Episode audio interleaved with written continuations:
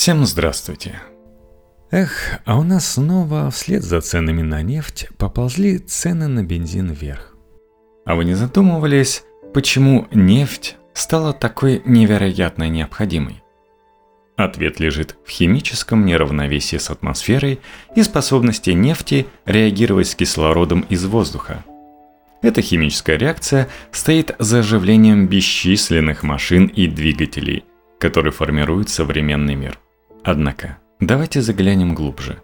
Мы лишь начинаем понимать и использовать это древнее противоречие между восстановительными углеродами и окислительной атмосферой. Готовы ли вы узнать больше? Бактерии, растения, люди. Как живые организмы научились дышать кислородом и создали нефть? Текст Ильи Фомина для Нефмедиа. Шарик катится вниз. Упавшая чашка разбивается в дребезги. Неживое на редкость упрямо в своей тяге к упрощению. Оно стремится перейти в состояние максимально близкое к элементарному. Самое невероятное из всех возможных. Даже кристаллы, столь сложные и совершенные, появляются для потери избытка энергии. В этом и состоит главное отличие жизни от ее отсутствия.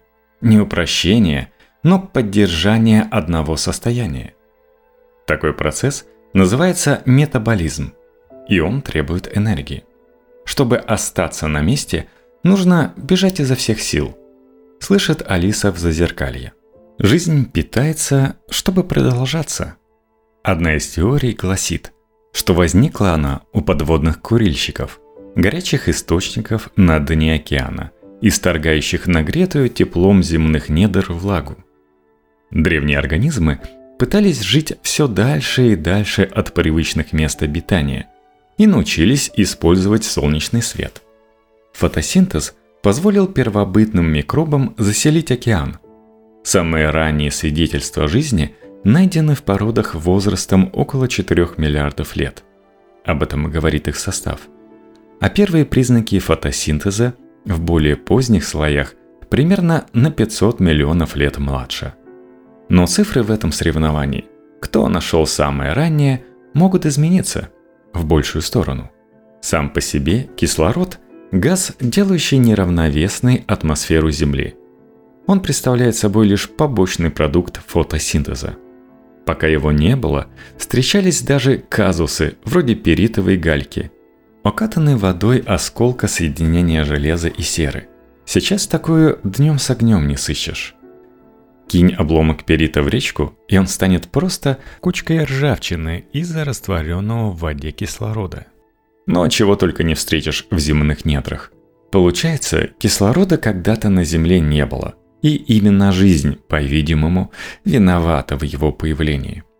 Другие организмы использовать этот газ тогда не умели – и он расходовался в неорганических химических процессах. В воде было растворено двухвалентное железо, восстановленная форма, способная к реакции с кислородом, в ходе которой оно окислялось, переходило в трехвалентное состояние, как в обычной ржавчине, и в виде нерастворимых соединений оседало на дно. Микроорганизмы же плодились и размножались. Хищников тогда не было, так что никто не мешал. Но надо понимать, что бесконтрольный рост популяции приводил к экологической катастрофе. Железо заканчивалось. Бактерии травились собственным же ядовитым для них кислородом.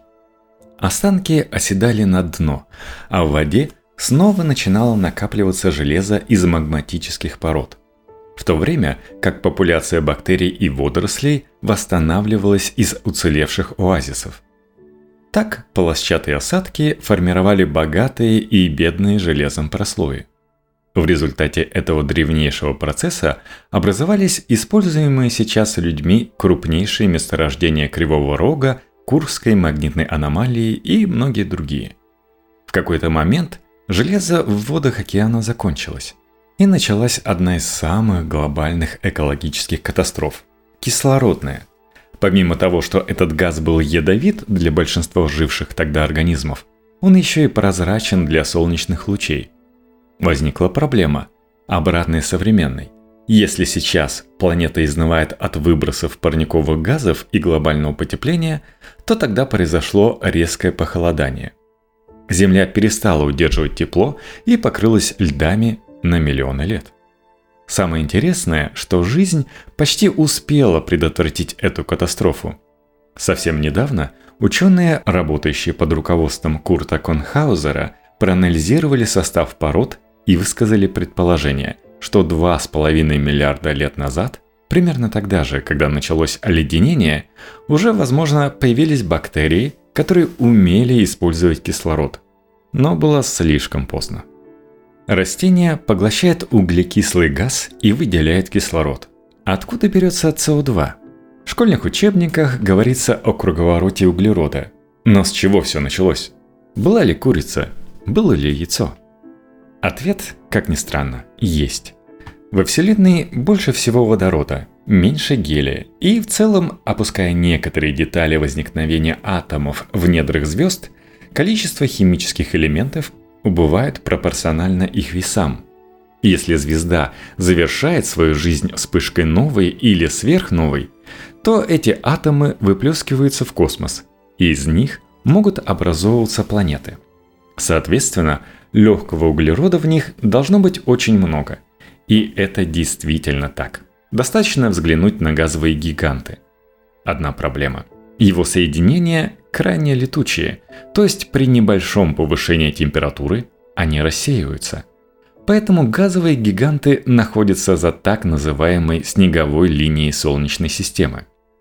Земля же захватила тот углерод, который был рассеян в метеоритном веществе – в ходе глобальной переплавки нашей планеты на стадии магматического океана углерод в виде двуокиси и других соединений выделялся из магмы, сформировав первичную атмосферу. И по сей день углекислота в качестве одного из основных компонентов входит в состав вулканических газов.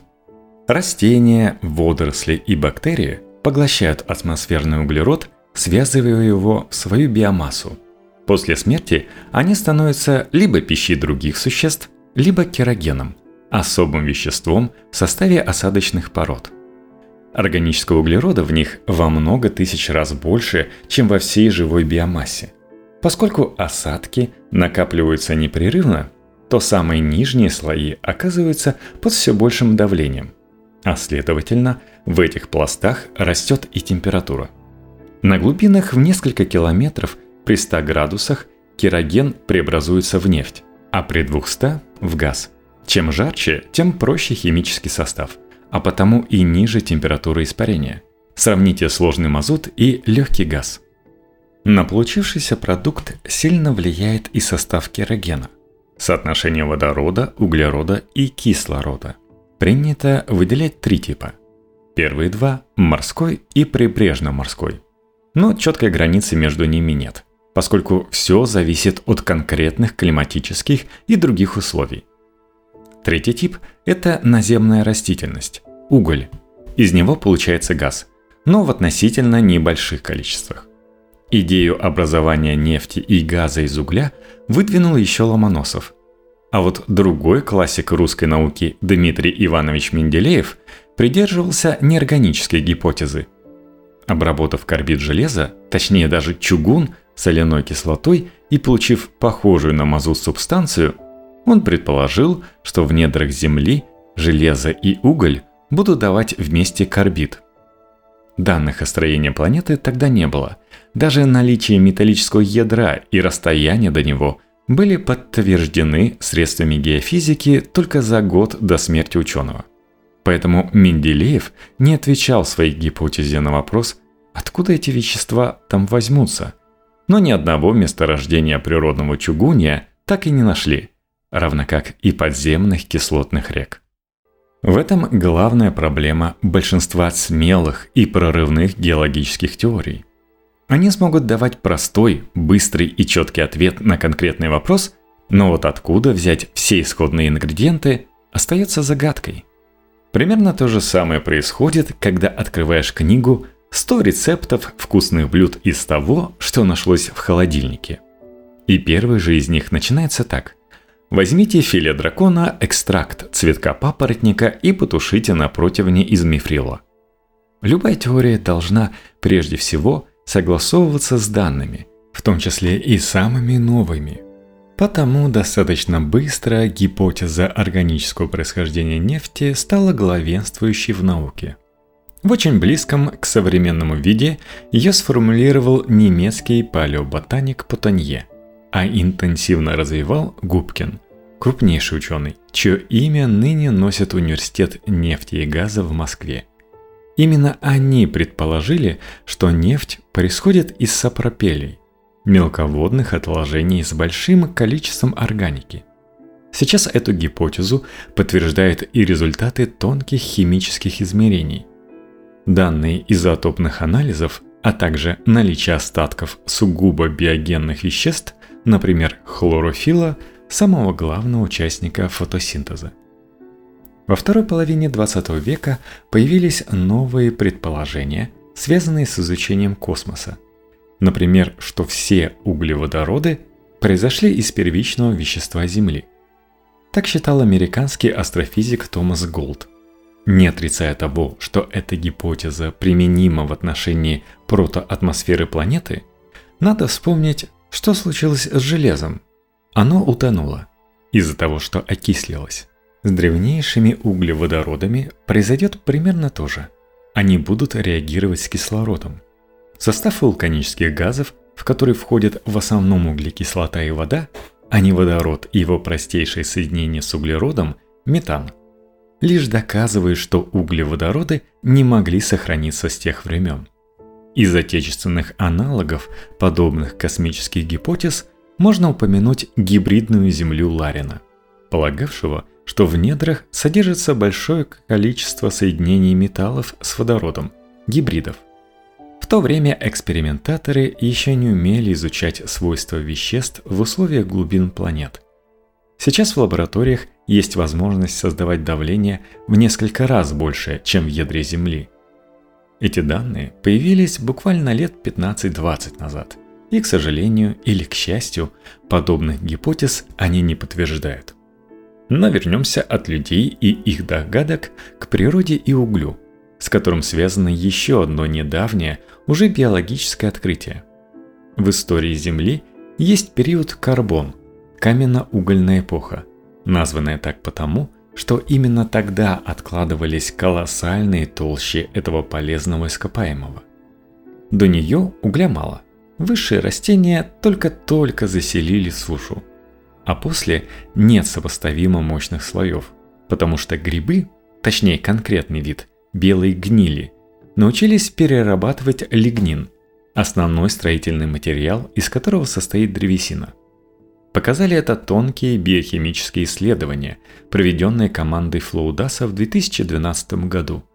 Великолепный пример того, как далекие от реальной жизни копания в белках и последовательностях ферментов плесени принесли практическую пользу и позволили прояснить насущный вопрос – прогнозирования залежей каменного угля. Стало много кислорода, появились аэробные животные, стало много высших растений – их тоже научились перерабатывать.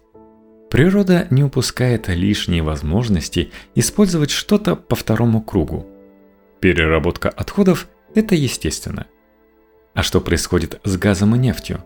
Они легкие и текучие, поэтому стремятся вверх, ожидая свои родные толщи, и сохраниться в течение геологических эпох могут только в том случае, если их что-то удерживает. Такие породы, называемые покрышками, это самое важное. Под ними должны находиться пористые слои, коллекторы, где накапливаются нефть и газ. Недавно для промышленности стали доступны новые, нетрадиционные источники, например, трудно извлекаемая нефть сланцев, пород из которых черное золото не может поступать самотеком. Сланцевая революция – это особая технология добычи нефти, когда горную породу, коллектор, разрывают огромным давлением поданной по скважине воды, так называемый гидроразрыв, и по новообразованным трещинам начинает сочиться будущее топливо. Эти технологии, кстати, вошли в число запрещенных для поставок в Россию. Политика зачищает рынок. Себестоимость сланцевой нефти выше традиционной, самотечной. Так работает экономика. Дорогие технологии дешевеют, хотя сам продукт прибавляет в цене. Кроме того, существуют способы ускорения природного процесса преобразования керогена в топливо путем нагрева или с помощью химических реакций. Вместо долгого ожидания, пока породы сами дозреют под воздействием тепла земных недр, чтобы образовалась нефть, люди допекают ее. Примерно так же, как когда-то последователи языческих верований допекали детей.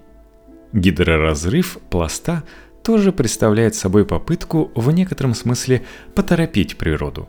Вместо ожидания землетрясений и горообразования, когда все породы сминаются и трескаются, люди делают это прямо сейчас. Мы научились в собственных интересах ускорять геологические процессы. Несколько выбивается из этой картины месторождение нефти в породах кристаллического фундамента.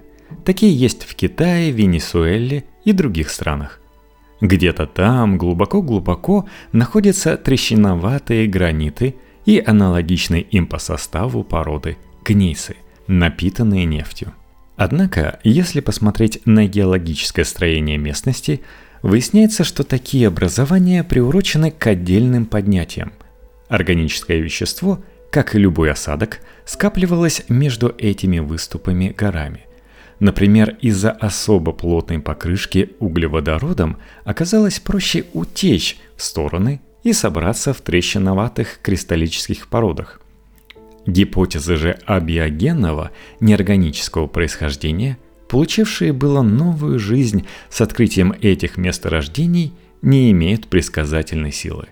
Например, в Татарстане не смогли найти промышленно значимых проявлений нефти в породах кристаллического фундамента – и когда в Швеции бурили поисковые скважины вблизи озера Сильян, основываясь на прогнозе уже упоминавшегося астрофизика Голда, место рождений так и не открыли. А обнаруженное ископаемое общим объемом около 100 литров не отличалось от других нефтей. И все же, есть ли хоть какие-то рабочие гипотезы, альтернативные биогенной теории происхождения нефти и газа? Да, есть. В минимальных количествах метан и более сложные углеводороды могут образовываться при окислении водой горных пород морского дна в ходе так называемого процесса Фишера-Тропша. Реакция требует высоких температур и потому в основном протекает в районах повышенного магматизма, вблизи срединно-океанических хребтов, которые легко найти на карте рельефа морского дна – а также в других зонах с активными геологическими процессами, где океаническая гора погружается на достаточную для прогрева глубину. В Турции, например, зафиксированы отдельные газопроявления с долей неорганического метана около 50%. Однако общая масса потока этого газа не превышает нескольких десятков, первых сотен тонн в год, в то время как на месторождениях добываются миллионы тонн. А биогенные газ и, возможно, более сложные углеводороды на Земле существуют, но их количество ничтожно мало по сравнению с биогенными. Казус в пределах статистической погрешности, лишь подтверждающий и дополняющий современные представления, не более того. Гораздо интереснее использовать эти данные для изучения других объектов космоса, где, по крайней мере, нет такого явного биологического следа – Атмосфера любой планеты, существующей миллионы и миллиарды лет, должна стать химически равновесной и однородной, если только нет каких-то процессов, нарушающих это состояние. А химическое неравновесие – главный признак жизни. На Марсе, другой планете земной группы, метан тоже обнаружен, правда в очень маленьких количествах. И более того, он неравномерно распределен в атмосфере – то есть его либо что-то поглощает, либо что-то выделяет. Может быть бактерии. Или, что вероятнее, происходит это в результате окисления подземными водами все тех же горных пород. Еще интереснее в этом отношении Титан, спутник Сатурна. Его метановая атмосфера не содержит примесей инертных газов, которые должны были остаться со времен образования планет Солнечной системы и которые присутствуют в газовой оболочке того же Сатурна. Есть несколько гипотез, позволяющих объяснить происхождение такой атмосферы и жизнь к радости сторонников теории о углеводородов не входит в список наиболее вероятных виновников. Хотя в воздухе Титана совсем недавно и обнаружили более сложные вещества. Это еще не доказательство наличия там живых организмов. Сейчас астрономы уже вплотную подошли к определению состава планет за пределами Солнечной системы. И кто знает, может, в этих отдаленных уголках космоса как раз и будут обнаружены признаки жизни. Однако живые организмы не только порождают углеводороды, похороненные в толщах пород, но и возвращают их в биосферу. Мы судим о кислороде с позиции дышащего им существа, когда, например, говорим о сероводородном заражении Черного моря, и человек, к слову, тоже приложил к нему руку – нам удалось очень далеко уйти от своих древних предков, для которых кислород был губителен. Но их потомки и последователи живут сейчас на дне этого водоема. Мы, люди, говорим, правда обычно слишком тихо, что имеем право на комфортную для нас среду обитания, называя ее здоровой экологией. Солнечный свет, как внешний источник энергии, позволяет разделять вещества – точнее исходные неорганические углекислые газы в воду, на восстановительную органику и окислительный кислород. Существа, их использующие, консументы, нуждаются в том, чтобы обоих ресурсов было достаточно. Количество таких организмов прямо ограничено объемами пищи. Ситуация известная в математике как задача хищник-жертва. Чем больше еды, тем больше хищников – чем меньше питания, тем меньше питающихся. Система с обратной связью. Хищник получает еду, а процеденты – бактерии, водоросли и высшие растения – защиту от перенаселения. Человечество сейчас идет в обратном направлении. От поведения консумента, пережигания дровов, нефти и газа к поведению процедента, к производству энергии из солнечного света, тепла, геотермальных потоков ветра – кстати, что интересно, мы так и не нашли никакого эффективного метода, позволяющего запасать энергию, кроме химических процессов окисления восстановления. Реакция этого типа не только является необходимым условием образования нефти и газа, но и делают возможной работу всех аккумуляторов и батареек. Наша жизнь – постоянное приближение к химическому равновесию, состоянию, когда все вещества – которые могли реагировать друг с другом и давать энергию, закончились. Но мы всячески пытаемся ускользнуть от него, поскольку отсутствие движения для нас означает смерть. Люди хотят тот климат, в котором рассеяние ими солнечного тепла будет наиболее выгодным для человечества. Возникает вопрос, если нефть, газ, уголь образовались из мириад живых существ – то что плохого в том, что мы возвращаем в биологический цикл углерод? Растениям будет больше пищи, экология только улучшится. И да, действительно, спутниковые и другие данные за последние лет 30 подтверждают, промышленная революция, массовые выбросы СО2 привели к увеличению зеленой массы растений. Но проблема в том, что меняется и климат, и теперь становится слишком жарко – Вполне возможно, что при более высоких температурах земная флора уже не сможет перерабатывать столько углекислого газа. Хотя количественные оценки тут крайне сложны. Так что проблема остается. И хотя многие говорят, что это часть естественного природного цикла, и планета просто входит в межледниковье, но мы люди и уже слишком далеки от животного мира – а наше количество не позволяет легко и быстро дать всем жилье и пищу. И нам сейчас нужно во что бы то ни стало сохранить свою среду обитания. Даже если для этого естественный ход вещей придется повернуть вспять. Залитая вечерним солнцем равнина, тепло-желтые тона полей и лесов, розовато-синяя лента железной дороги поперек этой панорамы, Белесые цистерны, номера, приписка, полоса черно-коричневых подтеков делит бочку пополам. Нефть. Товарный поезд, загудев пожираемым электричеством, трогается. Медленно, с массивными повторяющимися ударами, первый звук громкий, остальные затухают вдалеке.